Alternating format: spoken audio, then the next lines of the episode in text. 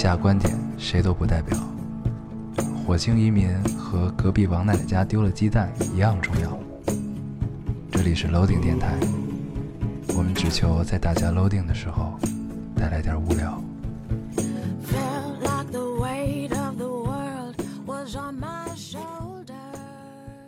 大家好，欢迎收听 loading radio，我是老高。我是严偶，新的一期又跟大家见面了，非常开心。非常开心，嗯，很愉悦啊！很愉悦这个又到了一周一度的跟大家唠嗑的时候，唠嗑的时候了，很开心。为什么这么开心呢？这周，因为北京下了一场雪。啊，我觉得最令人开心的呢，当然最首先呢是下雪，嗯，再一个呢感受到了一丝切切的报复感。你有没有这种感觉？就是年前全国都在下雪，对，只有北京凹下去了一块儿，然后这个四月，这个四月全国都没有下雪，只有北京凸出来了一块儿。很开心。没有，后来我在朋友圈看到，其实全国还有很多很多地方下雪了的。他是为了安慰咱们，对，才做出来这张图。他为了让咱们报复的没有那么彻底，嗯，对，真脏，你要是这么说，我就很不愉快了。打击了你，嗯打击了你来自北方男人的自信。来自北方男人的自信和骄傲。最近我们有一个新的梗，对，有一个朋友呢一直在 diss 北方北方男人，对，有两个，嗯，有两个外地的朋友，外地一直一直在 diss 北方男人。对，然后我心里想，北方男人怎么了？后来想想，确实是，就是咱们身没边有来由，的自信，对，都特别爱说，就是三个字儿叫牛逼吗，牛逼吗？厉害吗？啊！然后我总结起来，就是这就是北方男人特有的自信与骄傲。没有来由，我们北方男人既自信又骄傲，对，但还经常被打脸。对但是奈何我们脸皮厚，不要脸，随便，对，只是厚一点对，还没到不要那个程度。对，行，厚一点。嗯，不要对不对厚一点，小仙女们是吧？该留言留言，是 这意思吗？不要来打击我们！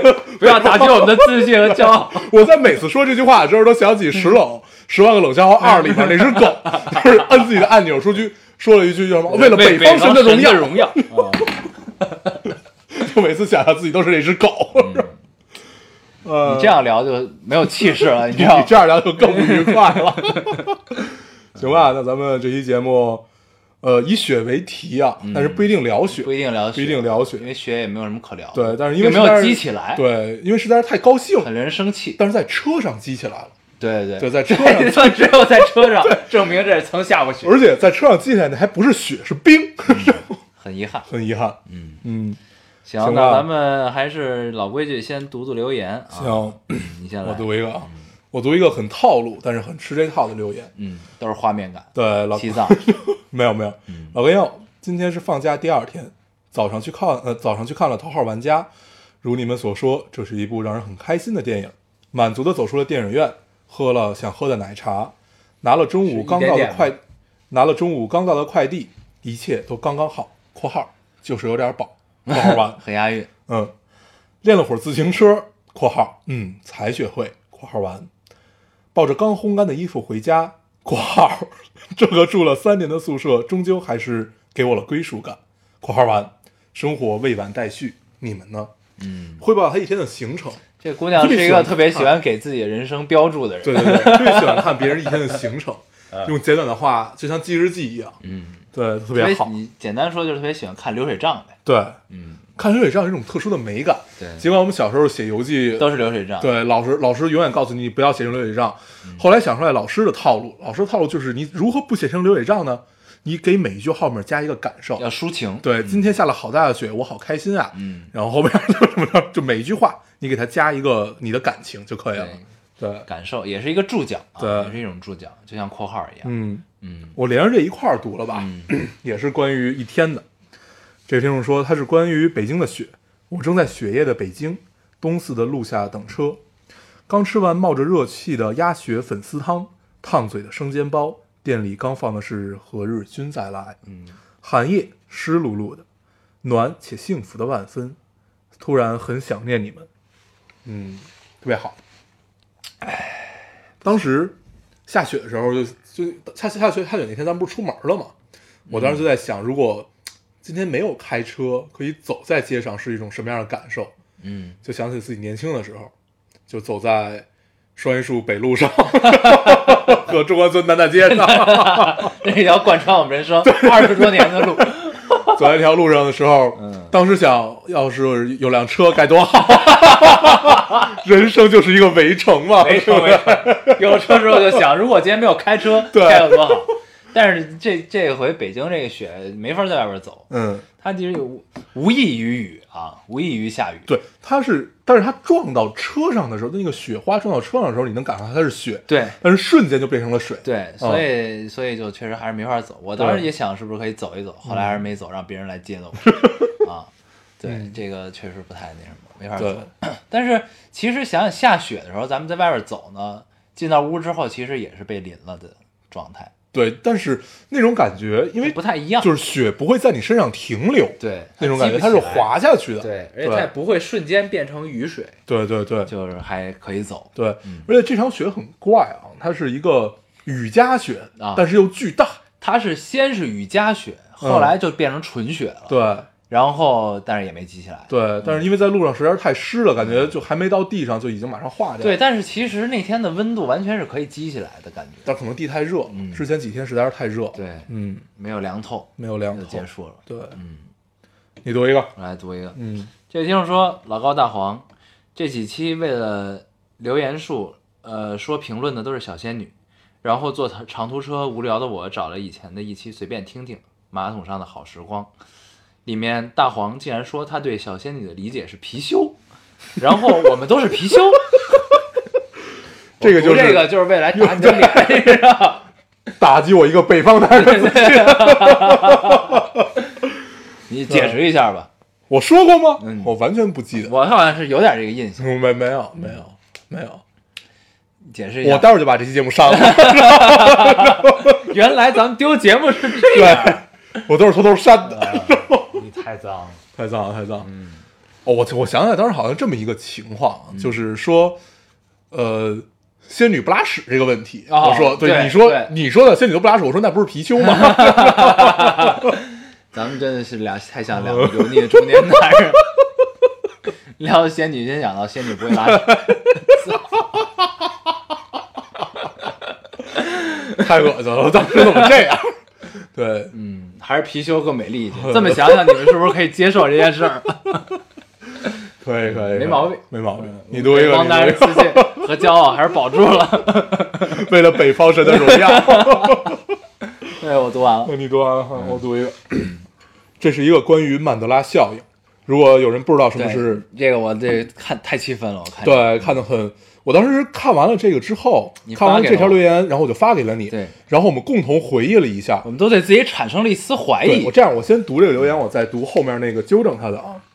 呃，咱们上期聊到说，最后那个《头号玩家》里那个大反派没有开枪，的那个 BOSS，对，大反派没有开枪，到底是为什么对我？们表示很不理解。对，然后网上就流传出来了一个段子，这个段子是这么说的，然后也有听众反馈给了我们，他说诺兰最后看见男主手捧金金蛋放过了他，是因为曾经他给哈利迪打工的时候，打工送咖啡的时候，向他提议在游戏里设置金蛋。原本以为他不会把这种小员工的建议放在心里，却万万没想，却万万没有想到，这场终极游戏最后的彩蛋就是他的建议。他看到了自己曾经的建议被采纳，看到了泪流满面的男主，想起了游戏设计者的那份初心。嗯，然后我读一个，我是偶然间，咱俩产生了一番讨论，你记得吧？这结婚我咱们都没没有想起来金，蛋这个事儿。对，但是我们都接受了这件事儿，嗯就觉得哦，原来是可能是自己没有看到。然后后来有一天我逛知乎，看到了下面这段话，呃，这是一个回答，知乎里那段回答，回答的是同一个问题，就是问最后为什么 BOSS 没有开枪。嗯，然后这个回答是为了严谨起见，我重新观摩了一遍影片，在递咖啡这一幕里，索伦托说的全部台词如下：可以给用户设定不同的级别，黄金会员之类的，往下就是白金、白银、青铜，按充值金额划分，还有最高级的可以叫清水会员，毕竟是绿洲，对吧？嗯。然后这是那个那段儿 他在里面说的话，该建议被哈利迪一句“咖啡还不错”顶回去以后，影片就快进到了哈利迪约会那一段，再也没有索伦托在实习期间的戏份。我特意听了一下英文对白，也未曾提到金蛋一词，嗯应该不存在漏译问题。嗯至于在小说里，索伦托压根儿就不是哈里迪的实习生，送咖啡云云根本无从说起，更没有在更没有在手捧金蛋的男主面前放下枪的情节。这种说法也并非源自小说。由此可见，所谓索伦托在实习期间建议加入金蛋的说法，完全是子虚乌有。可不少看过《头号玩家》的听众，呃，观观众前好前脚走出电影院，后脚就听信了这个毫无根据的解释，还做出一副恍然大悟的样子，互相感慨，这其实是全片最大的彩蛋。这可能是我亲身经历时间间隔最短的曼德拉效应。如果大家有兴趣的话，可以去搜一下什么叫曼德拉效应啊，大概就是一种人云亦云啊，就是就是它它它很复杂，也是集体无意识的一种，对，也是集体。无意识的一种。确实，我们也接受，对确实我们也是接受。我们虽然很怀疑，但是确实接受了，因为大家看看一个稍微长点的东西，总会觉得自己遗漏遗漏了一些，对。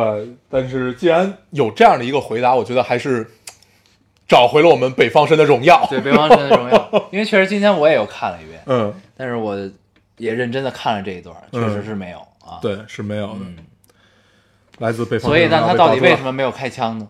对，所以我觉得其实特别简单，嗯可能就是就咱们上期也聊了嘛，嗯就是手捧金蛋那一刻，他确实想起了自己。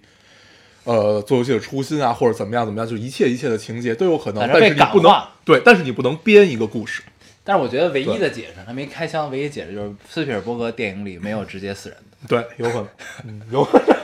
不，但他应该也有啊。大白鲨是不是死人了？大白鲨一直在死人，对啊，对，但是主角没死，就是就是熟脸儿基本没死，就是就是世就界上总有一种电影不能死成成熟以后直接死人。呃，比如说海贼，对，你读一个，嗯，嗯这位听众说，呃，老高大黄，我跟男朋友的感情即将走到尽头啊，这我也讲，啊。想起刚在一起的时候，他跟我说，从来没有对一个女生有过这种感觉，感觉真的是爱上了我。呃，一年多以来，我也能真切的感受到他的爱，对我无微不至的关心呵护，揉进心里的爱着。我一直感恩有他出现在我的生命中，我以为我们会一直这样幸福下去，却没想到一个哭脸儿。嗯然后其实我觉得最妙的是底下有一个给他的回复，嗯，爱很简单的，他回复说，爱很简单，三分喜欢，七分珍惜。嗯嗯，这个其实是我在年轻的时候不太能接受的一种感觉啊，嗯，就是但是你现在已经接受了，三分喜欢，其实我现在也不太能接受，但是你的行为已经接受了。也不是，你非得这么聊天吗？就是也不是啊，我到现在其实都不太能接受这件事儿。我觉得其实就是爱情，你还是要确定自己很喜欢他，就是你要确定这件事儿。如果你不确定的话，就很难。嗯就之前咱们聊过，就说为什么我们一直说，呃，你结婚只可能因为爱，嗯因为你在结婚以后。你面临的问题是很非常琐碎、非常复杂，就是你无法想象这些问题。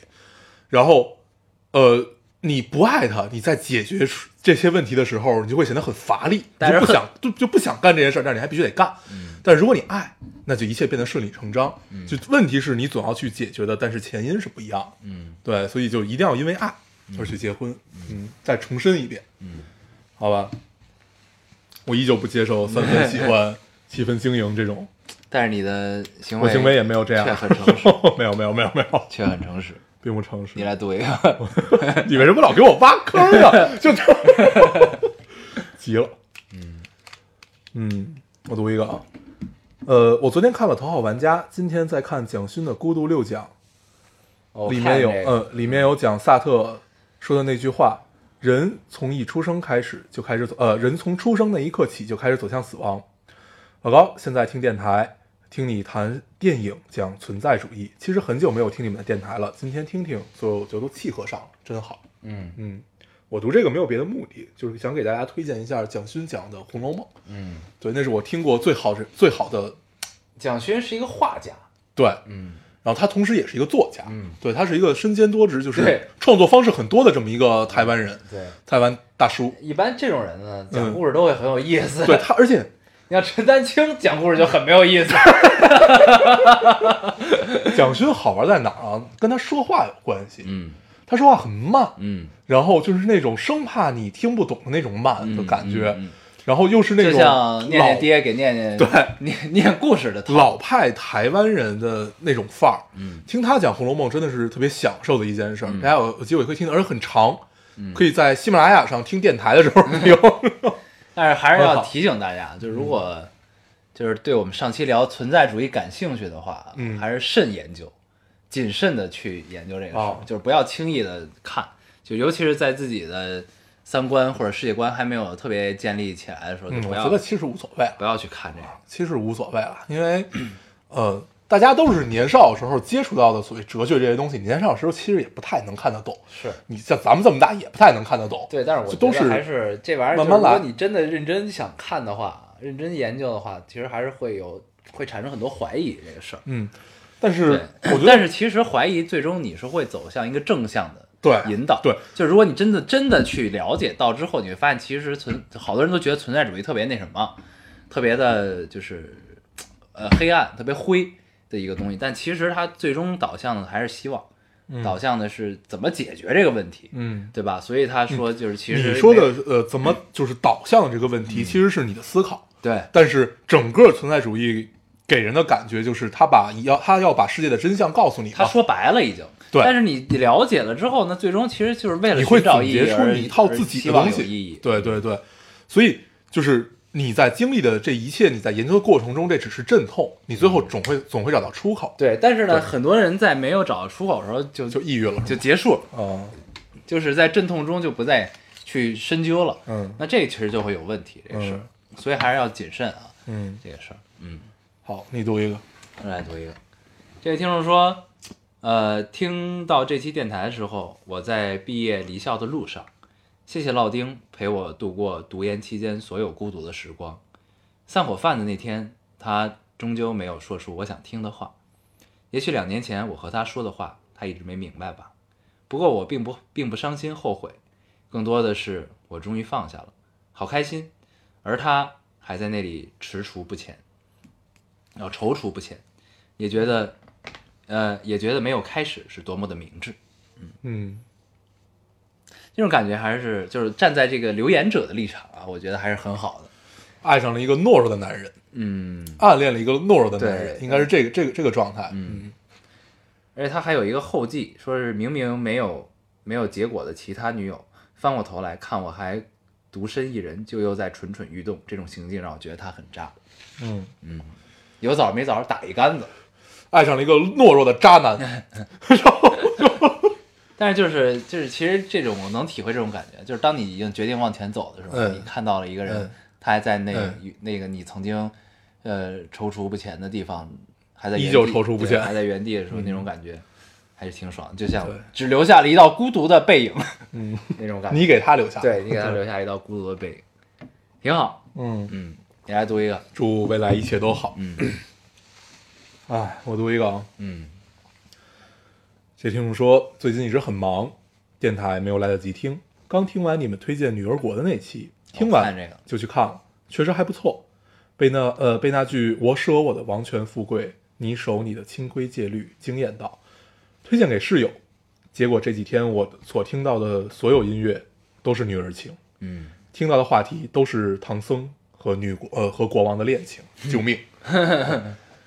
这个留言让我很高兴，嗯，感觉到自己并不孤独，嗯。嗯，特别好，是。对，我这我这留言正好可以结合这个。一块儿。啊，嗯。这不是关于女儿国的，是关于万晓利的。啊啊，这我也结了，说要好的朋友不多，最近有万晓利的演出，嗯。呃，尝试邀请了两个朋友，呃，他们都不认识他。一个问我是新出来的吗？我说不是，他说没听过，那就是他不红。另外一个说我去听了，纳闷儿为什么他那么红，还没有宋冬野好听。嗯我明白各有所爱，但还是很难受。嗯更难受的是不知道这件事儿该跟谁说。嗯呃，这种难受是不是就是寂寞？以后除了电视剧，再也不跟别人推荐别的了。自己的爱好要悄悄藏好，守护好，不再让他让他们受伤。嗯，女儿，呃，万晓利唱了一版《女儿女儿情》啊，对，呃，万晓利多少年了？十年了吧，好多年了。十年十多年了。我大概就是十七八的时候听到万晓利，嗯，对，他也是一个骄傲又自信的北方男人吧。万晓利这个应该我聊过，你知道还推荐吗？我记得我聊过。对，你就嗯甭甭那什么了，对就不不太聊了我我读杰这个是为什么呢？我就想说，现在我们要感谢互联网，感谢互联网，有各种论坛，对吧？论坛作用其实就是大家志趣相投的人聚集在一起聊聊天儿，你知道吗？就最开始论坛嗯真的是打开我们的世界，对对啊，我就发现原来世界上有这么多人跟我一样。对啊，尤其在天涯叫 天涯社区啊特别早，它现在还在啊，现在还那在是。中国的第一个论坛，，天涯社区真的是打开了我无数个世界这样一个论坛的存在。嗯，我第一次迷上网络小说和那个乱七八糟一堆，就是看别人写故事，就是在天涯上的莲蓬鬼话。连环。鬼话，嗯，对我当时就是一度沉迷无法自拔，每天要追好多帖子，然后收藏了很多。对特别爽。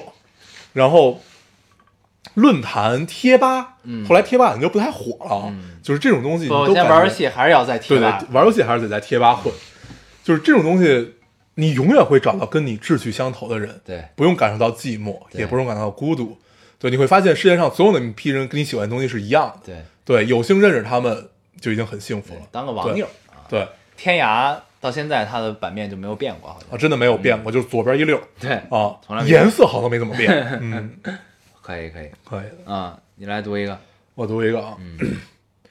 这个听众说，烟囱里掉了一只负鼠我看这个，在壁炉里，烟囱里掉只负鼠在壁炉里，大概半米长，眼睛多大？房呃房东来把它戳死了，壁炉的地毯上有都有血，就问你们怕不怕？我是来壮胆儿的，今夜无眠。我们回答你，怕，嗯特别怕。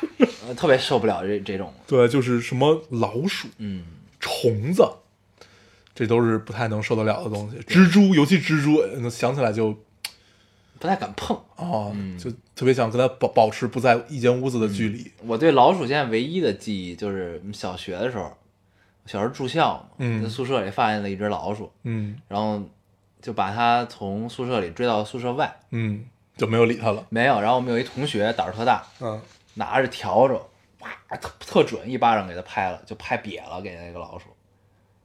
扔出去的笤帚还是不是，就抡起来的？抡起来，哇抓着那笤帚一下拍瘪了，老鼠就不动了，咦，特别恶心。我最后一次见到老鼠是在东京的大街上，巨大的一嗯只，吓死我了。呃，当时夜深人静，我一个人走夜路，本来就没有人一般看见这种，就是下意识就是想跑，啊，想溜。特别可怕，当但是当这个东西出现在你家里的时候，你就没法溜。对你也溜不了，对，很可很尴尬。很尴尬。嗯，嗯，我来读一个啊你，读一个。这也就是说，嗯，关于体温计，你们怕是要失望了。现在都流行耳温枪了，啊，这个确实是，确实小时候确实都是体温计，对那现在耳温枪你确实也做不了弊了，这个事儿，嗯嗯太不友好，嗯这没法换，啊，嗯，想想所以只能搓耳朵。确实，想想确实没办法啊，对，嗯耳温枪这东西，你跟老师说这不准，嗯，你还是用体温计吧。这确实挺狠的，这哦个，嗯，但是我记得去医院里，人家让你量体温，还是要用体温计，所以应该还是体温计比较准。嗯嗯，耳温计应该只能测一大概，对不对？嗯，我读一个啊，嗯。嗯，这位听众说，北京的夏天，不用手机的女孩多看一眼，奇怪的同学，不会说话的爱情，为爱做过的傻事，One night in 叉叉叉，失眠时光，一定不要夏天去日本，那些赶时间出的糗，好多好多都是我的心头所爱，好想重新听一遍。嗯。嗯我特别爱读关于咱们节目的这个数量的留言，啊，都忘了自己有这么多期节目了。一定还有很多 free talk，对，嗯，咱们这个有诚意的 free talk 已经到了第三十多期了，我咱们之前再考 free，talk 是有多少期？不记得了。另一个系列，对，我们在考虑要不要换一个名字了。对，对，咱们换成咱们改成叫非常有诚意的 free talk，改成北方男人的 free talk，北方神的 free talk，可以，北方神，可以，怎么样？为了北方神的荣耀。嗯，嗯，可以，你读一个。我来读一个，呃，这是那个后记，嗯，就是上期那个奇妙的两位帅气的主播那个是吧？，对好的。电影奇缘电影院奇缘的后记，嗯那两位帅气的主播，我是上期读留言最后一条那个电影院奇缘的姑娘，来汇报进度。要到了男生的微信，有一个非常好听的名字，跟你俩一样是电影发烧友，把这期电台安利给他（括号小气如我，从来不舍得跟别人分享你们）回括号。他对你们的片头无限好评，不知道他有没有听懂我的留言，不知道他有没有明白自己在电台里面，还没有要到电话，但是能认识他，已经很开心了。作为一枚听你俩电台快四年的老友，第一次被读留言，真的好开心啊！刚刚他说觉得别扭和压力，so 我觉得未来走向可能是 down 了。不一定，不一定。嗯，嗯，没事儿，刚开始，慢慢来。对，嗯，爱情就怕耗，追人就是得耗，磨死他。女追男不应该是一层纱吗？对，但是你可以让这个纱足够足够的厚，嗯慢慢让它扒开，嗯，怎么样？你真这么聊怎么有点污呢？你真狠。对，磨死他。嗯，行吧。嗯，我没了们读留言的环节我也没了啊我们读留言环节差不多就到这儿吧。就到这儿。嗯，行，那这期我们跟大家聊点什么呢？咱们聊聊聊什么呢？嗯，就是 咱们可以从头号玩家上一期开始聊起啊。嗯，通过《头号玩家》，我们演出来了很多东西啊。对，咱们这个在上次看头号玩家的时候，其实里边有一个不可缺少的一个设备啊，就对是 VR 眼镜儿，对，对吧？这个设备的好坏也很重要。对，嗯。就是其实里边传传递出了一个概念，这个概念就是其实呃就是有一个对未来世界的畅想啊，嗯。其实甚至都不能说叫畅想了，就是一个前瞻，就是未来呢，你玩游戏玩什么，其实是已经进入了一个沉浸式的这么一个状况中啊，对，然后你又有实际的感受，就像那那那身衣服一样体感。嗯踹鸡鸡都不行了，嗯对吧？嗯就是像这种东西。嗯然后呢，你就会逐渐的又回，其实又回到了一个老生常谈的问题，就咱们其实之前也无数次提及在想的一个问题，嗯就是就科技改变了我们的生活方式，嗯其实很多时候，嗯，对吧？你像我最近就在不断的被人安利一个 A P P 叫抖音对，啊，嗯真的是就是是真的是被身边的很亲近的人安利啊，啊，就是一直让我不太能理解为什么。就我自己本身不是抖音的用户啊，就不是这类就是短视频 APP 的用户。然后呢，然后有一次我自己吃饭，嗯吃饭的时候呢，我边上坐俩人，就自己在那拍，应该就是类似于抖音这种 APP，嗯就是一直在拍。嗯然后就是就是让我突然间就深刻的意识到，就是其实我们的身边就是就是改变我们生活习惯或者说生活方式这件事儿是切身的发生在发生在咱们身边的，就是而且是让我自己亲眼见着的。嗯对，就是这个事儿，就是然后你再回过头来想，就是就是你往回再倒倒个呃十年，对吧？那个时候呢，就是咱们经常在经常在就生活中，甚至电台里也说，就是老觉得这个时代已经没有诗人，对吧？嗯然后呢，我最近也在想这个问题，就是因为以前呢，大家的通讯手段或者信息手段都比较闭塞，对吧？比较单一途径。然后这个时候呢，就是那你去说呃表达观点也好，去抒发情感也好，那你只有那几种方式，对吧？要不然写文章，对要不然写诗，要不然写剧本、拍电影、对拍电视剧，对吧？对就无非就这几种，要不然画画，就是传统留下来这几几几大艺术形式，对，对吧？然后呢，所以那个时候是一个诗人频发，频发很嗯蓬勃的一个年代。那那随着科技逐渐的进步，那其实其实我觉得是给我们增加了很多表达自己的方式。嗯。你有这种感觉吗？那就像现在最火的一个叫抖音的 APP 也是，嗯就是呢，你可以把这东西理解成诗嘛，就是理就是类比到过去的诗这个载体上。对，如果你只是说表达方式这件事儿的话，那它是平等的。对，那它一定是。嗯。但是通过这种，呃，我想想怎么说这话啊，就这事儿是这样，你看啊，这还是一个演演变过程。最开始有网络时代的时候，我们写博客，对吧？嗯，那会儿特别喜欢写博客，然后从部落格慢慢走到走走走往前走，见到了微博时代，嗯我们被一百四十个字儿嗯控制了。后来有了会员，你可以不止一百四十个字儿，对吧？嗯然后后来有了公众号，嗯就在这是我的一个渐进过程啊。嗯后来我开始看公众号，公众号有一个很大的特点，嗯它要分行写字儿，你发现了吗？嗯嗯因为现在我有时候我我写公众号也发现，就是你如果不分行，所以你在手机上的阅读习惯，你会很难受。全连着对，你要你你不要给它加标点，干脆分行。啊，一行是一句一话，行一行是一句话，一行是一句话，而且你尽量在一行里面表达出来你想表达这个意思。嗯，，对你越少越好，要高度精炼，对尽量配图片。嗯哦，是这样。也就是说，你不止这一行字，就是你一行字还要空一格，这样是比较符合大家的阅读习惯。真的是这样。嗯然后因为你试过嘛，嗯你感受过这种东西，你会发现啊、原来是这样。人然后归根结底还是视觉动物，对，然后再之后，再之后是什么？再之后就变成了视频开始火。嗯你发现了吗？嗯就是这种长的视频，比如说 Papi 酱，嗯什么这种东西，就甭管它是什么类型啊，啊比如什么戏精牡丹啊、Papi 酱，就类似于这样子的东西开始火，然后直到今天，这种就是不超过十几秒，就这种，我我不知道具体它啊没用多长啊，对，真的不知道，但是我估计它不会太长，据说是十秒一个，对，就是嗯。非常应该是非常短，嗯。大概你你就是你你，但是你就这么想这件事儿吧，嗯。十秒的信息量，嗯。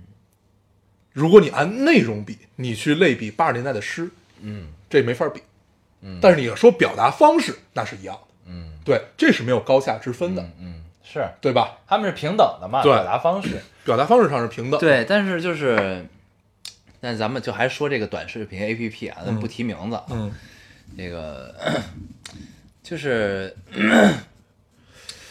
突然，其实这是一个爆发的点。对，然后呢，我之前跟别人聊，也也得到了一个信息，我觉得还挺有道理的。为什么会这些东西，就短视频类这个东西会应运而生？嗯其实跟一个契机是有很大关系，就是流量不要钱了。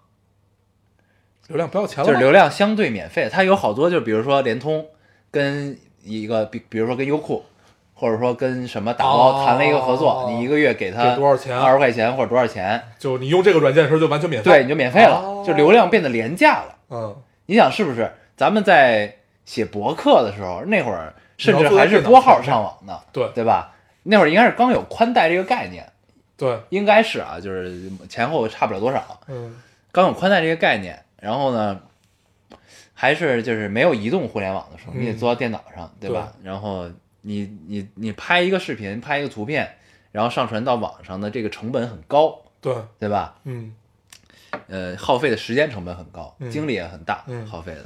然后物质成本其实也很高，对，然后逐渐的，呃，进入到移动互联网时代，就是微博啊什么这那就出来了。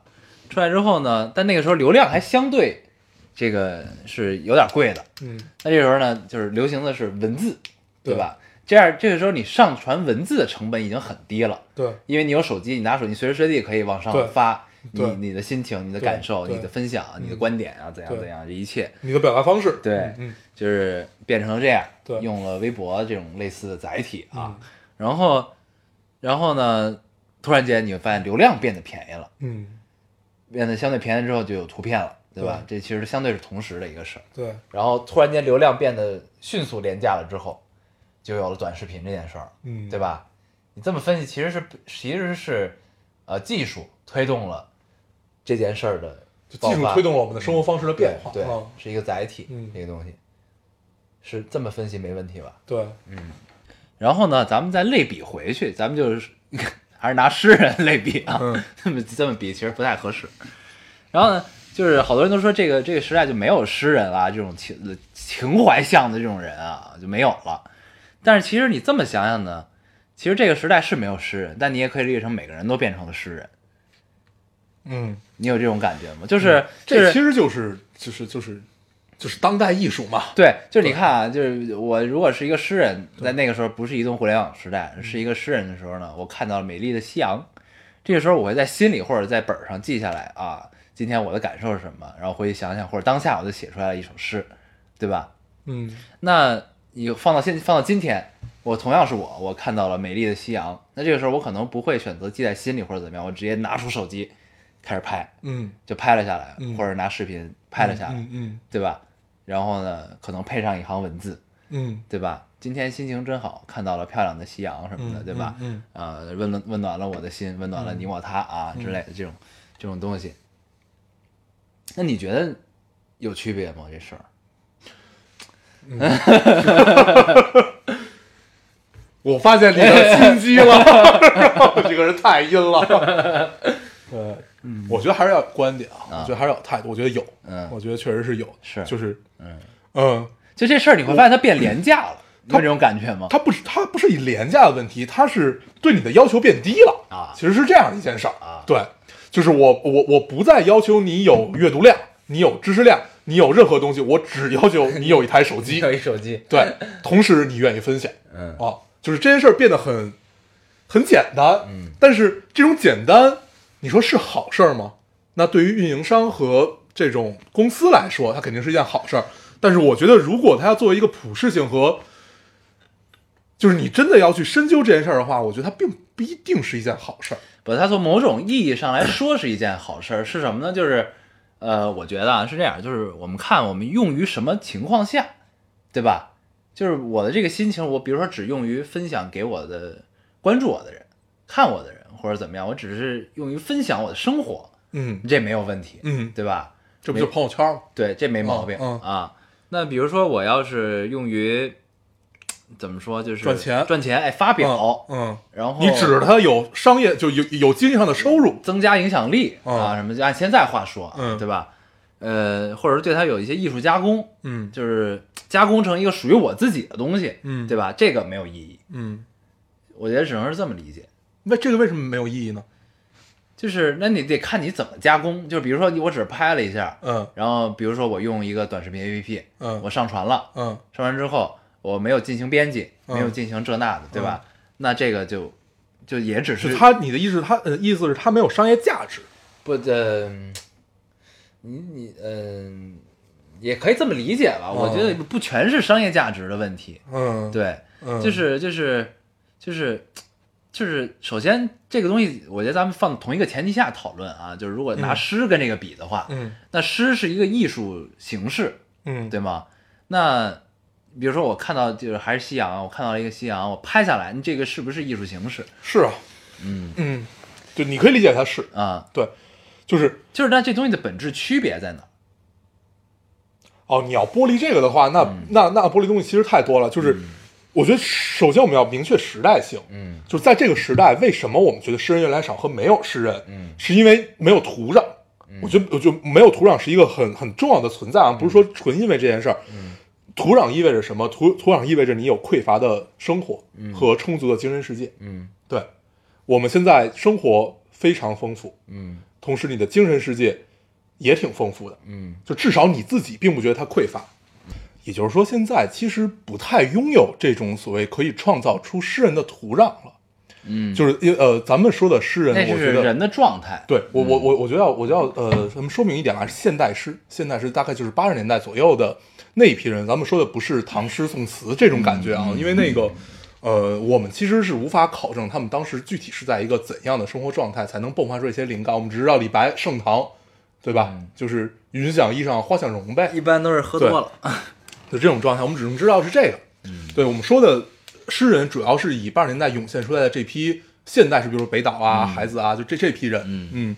古城啊，就这这批人，我们说的是这块儿啊，还是要明确一下。嗯，也就是说，其实，在没有土壤的时候，你需要有一批人成为这帮人，嗯。就很难。嗯。就是我现在身边有时候也会去参加一些诗人的酒局啊什么的，你就会觉得，哎，我估计他们也不会听电台的，就是就你你就会觉得挺扯淡的，嗯。就是就好像这这帮人在干嘛，就是你你会有这样的一种感觉，对，但是呃，你通常会置身其中的时候，你会很享受，嗯。但是你剥离，就是你你抽离出来以后，你你就觉得很你你回家，你开车回家的时候，如果你没喝酒，你开车回家的时候，你就会觉得我刚才在干嘛？我是谁？我在哪？儿？我他妈在干嘛？就这种感受。嗯。啊，就是，所以我就在反省自己，嗯。就是现在已经不具备这种土壤了，然后你强行的去融入他们，可能他们还具备，我不知道，嗯。但是我至少感觉我是没有这种土壤的，嗯。对，所以你选择的表达方式其实是不一样了的，对，归根到底就是在一个浮躁的时代，你如何能确信自己表达的是对的，这点很重要嗯，啊，不，然后呃，你先说。啊，嗯对，我觉得是什么呢？我觉得咱们有一个歧义啊，嗯在讨论这个话题的嗯状况下是什么呢？一个就是咱们对过去的那些艺术形式啊，就是诗啊什么的，很留恋。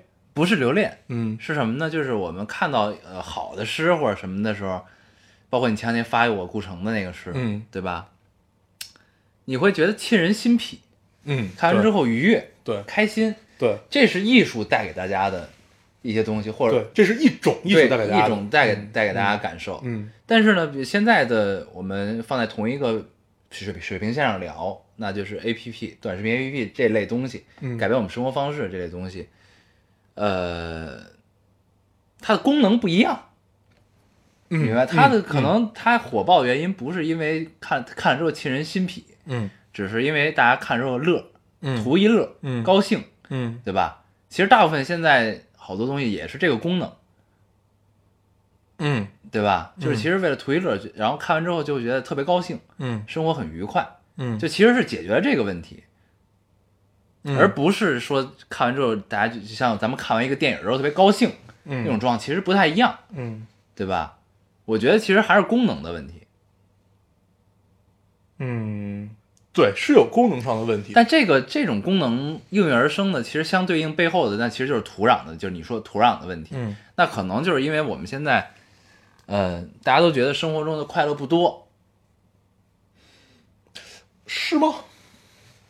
就是你你你你这么想这件事儿啊？如果他快乐不，你说的是用户，而不是拍视频这批人，就主要看的这批人，不是拍的这批人。对对就用户觉得呃，用户们会觉得我生生活中快乐不多，用户我从中寻找一种快上乐。传的人，对，啊、所以其实我是觉得大家，嗯，我我我担心的吧，就是这这担心没说过啊，但是就是杞人忧天式的担心。这种担心就是我怕大家太习惯了这种太快的表达方式。嗯啊，就是这种你花八年拍个电影，花十年写本书，嗯。花十年画幅画，嗯。就这批人不见了嗯啊，就这批人是没有土壤的了。嗯，对，这批人以前其实也没啥土壤，对。对，但是以前因为大家都穷，对嗯，他忍得住，人跟人吧没得比，啊，就是咱们这么说啊，以前这种人的基数可能是一百个，嗯其中有九十个，嗯都是耐不住寂寞的，就是想想想办法想红或者想出人头地的这么批人，嗯但是因为大家都一样，嗯，所以他什么通路，对他也就在这一百个人里面了。嗯对你甭管他本质是什么样，咱们我们只看他最后创造出来的东西。嗯啊。那好，现在还是这一百个人，嗯，然后也是还90个还是个九十个想红，他红了。但他都红了，对，嗯。那剩下那十个人就很尴尬。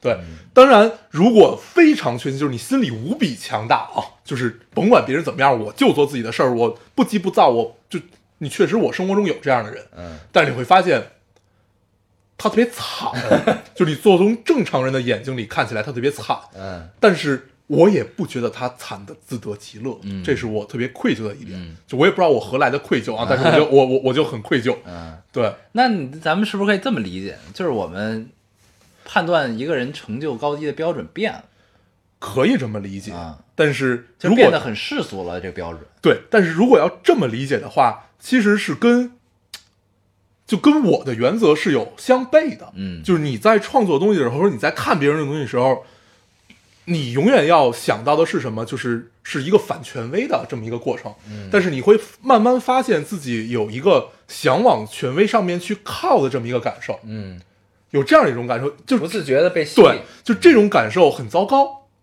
糟糕在哪儿？就是 就跟科本那封遗书其实说的是一模一样的。嗯科特·科本，那个尼尔瓦纳的主唱，大家都知道，对吧？涅涅槃主唱，就他最后自杀，就是因为我出来就是要反明星，那最后我自己变成了明星，那好，我死。对，就是这这样这样的一个状态。当然，就是现代人不可能做这么绝啊，现代人大部分人不会做这么绝的。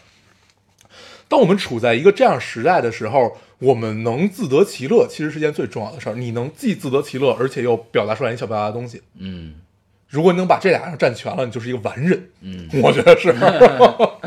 对，因为我看到我身边特别坚持的人，嗯，他们都不乐在其中，嗯。很很少有乐在其中的，就是因为通常坚持自己的人都是不太圆滑的人，嗯。不太圆滑的人也不太懂得和这个社会和世界相处，嗯。所以他们通常都生活的很惨。我说的惨是物质上的惨，嗯，对，不，那这是我这这些我都能理解。嗯。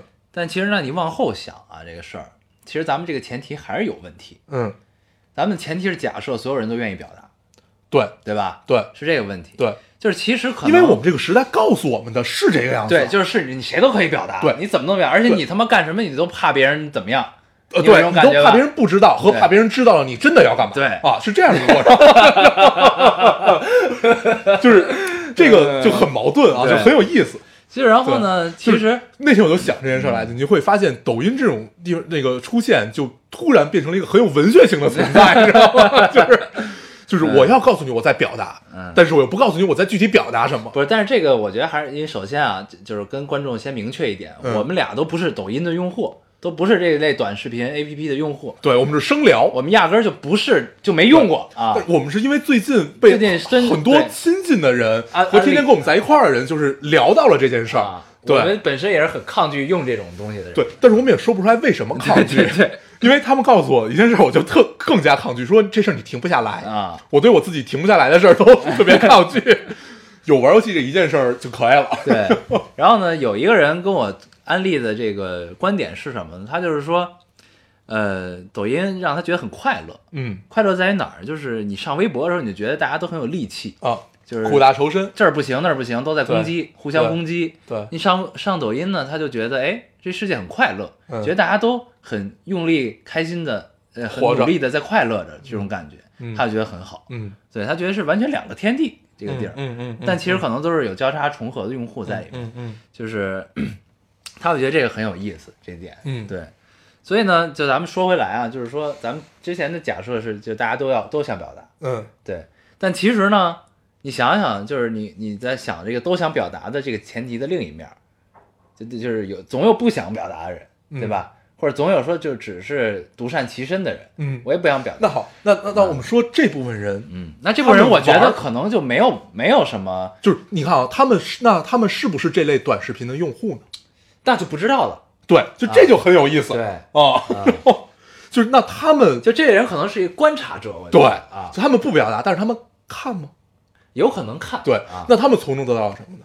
那就是不是就是你说那种快乐？嗯，对，就可能你身边，你说你跟跟就是给你安利用这个理由安利的这个人，他可能并不是一个希望表达人，但是他只是想从中体验到快乐，但是我觉得对这种人呢，看诗跟看这种短视频 APP 没有区别。没有区别，对啊，对，这就是咱们其实最终的落点，嗯就很合适。就是如果你能在每一件事情上都能发现它的美嗯和它的好，而不是像我们一样和像就是只玩短视频 APP 这种人一样，就是我们其实是非常狭隘的，嗯，就真的是非常狭隘的，就在这件事儿上面，就我们不太愿意接受对新的东我西，我们把这个找个理由叫自己岁数大接受不了新生事物，啊。对吧？就是找这么个理由，但是其实大家都明白，你就是一给自己设立了一个界限，对，啊。就是你不想主动的去体验这件事儿，啊。这是我们很狭隘的地方。对。我们也勇于承认这件事儿，就让我们狭隘下去吧。对，确实挺狭隘，对，然后，当然你也不要只看这些东西，而忽略了你生活中那些你需要真的去花时间感受的东西。嗯，对，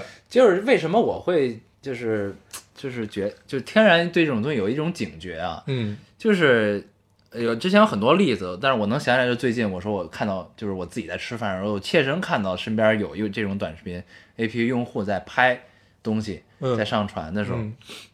反正我就会觉觉得吧，就是你在平时理解中，你吃一顿饭是这样的，那他可能想分享自己的一顿饭。那以前呢，大家分享，呃，拍张照片发微博拍张照片发一下，对吧啊？你甚至都不发朋友圈，不发微博，只是发到某个群里，你在的群里，嗯或者发给某个你想发的人，嗯，对吧？这是我们常干的事对，我觉得这都 OK。但是，就是当你要开始编排，就是你要安排你在吃饭的时候这样，我我那样，哦，你是这么吃一顿饭对，哦？不是，就我不认识那帮人，哦他坐我边上，然后呢，哦我自己在吃，我看他们在安排这个事儿，你知道吗？就是说，就是在拍一场戏对，啊。就是你这样那样，嗯然后你要这个时候抬头看一眼什么，然后就开始拍，一遍一遍来这种的。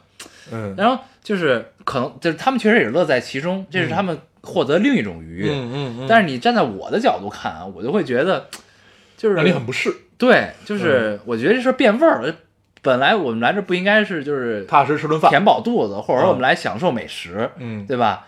那你这个突然来到这儿，那他可能是因为变把这变变成了一个载体，然后他们从这儿获得另外一种快乐，对对吧？？这就是咱们说的咱们狭隘，的地方。就是比较狭隘，对，对，就是我我我我们并不骄傲这件事儿，对我们咱们要说说清楚，嗯，就咱们并不骄傲这件事儿，并不骄傲于狭隘，对啊，但是我们也并不想改变这件事，不想改变，主要就是因为我们觉得，既然已经过了这么久，我们有一套现在这样挺好的，对我们有一套自己的处事方式，嗯不要因为这些事儿而改变，就这样活得会很会更更加舒服。嗯。对，但是呢，这个今天这聊这个事儿的落点啊，我觉得嗯还是得在于，就是应该以一颗开放的心去看待这个世界，对对吧？就像这个，就像咱们上期聊的，就是每一代人有每一代人的文化，对，对吧？你像我们这一代人的可能，呃，为了不能坑队友，这就是这个嗯我们产生的这种情谊，其实就是嗯战争年代的情谊。你可以类比，对，可以相对算，但是战争是抛家舍业，就是要这个对生生生与死的区别啊，对这是。但是对，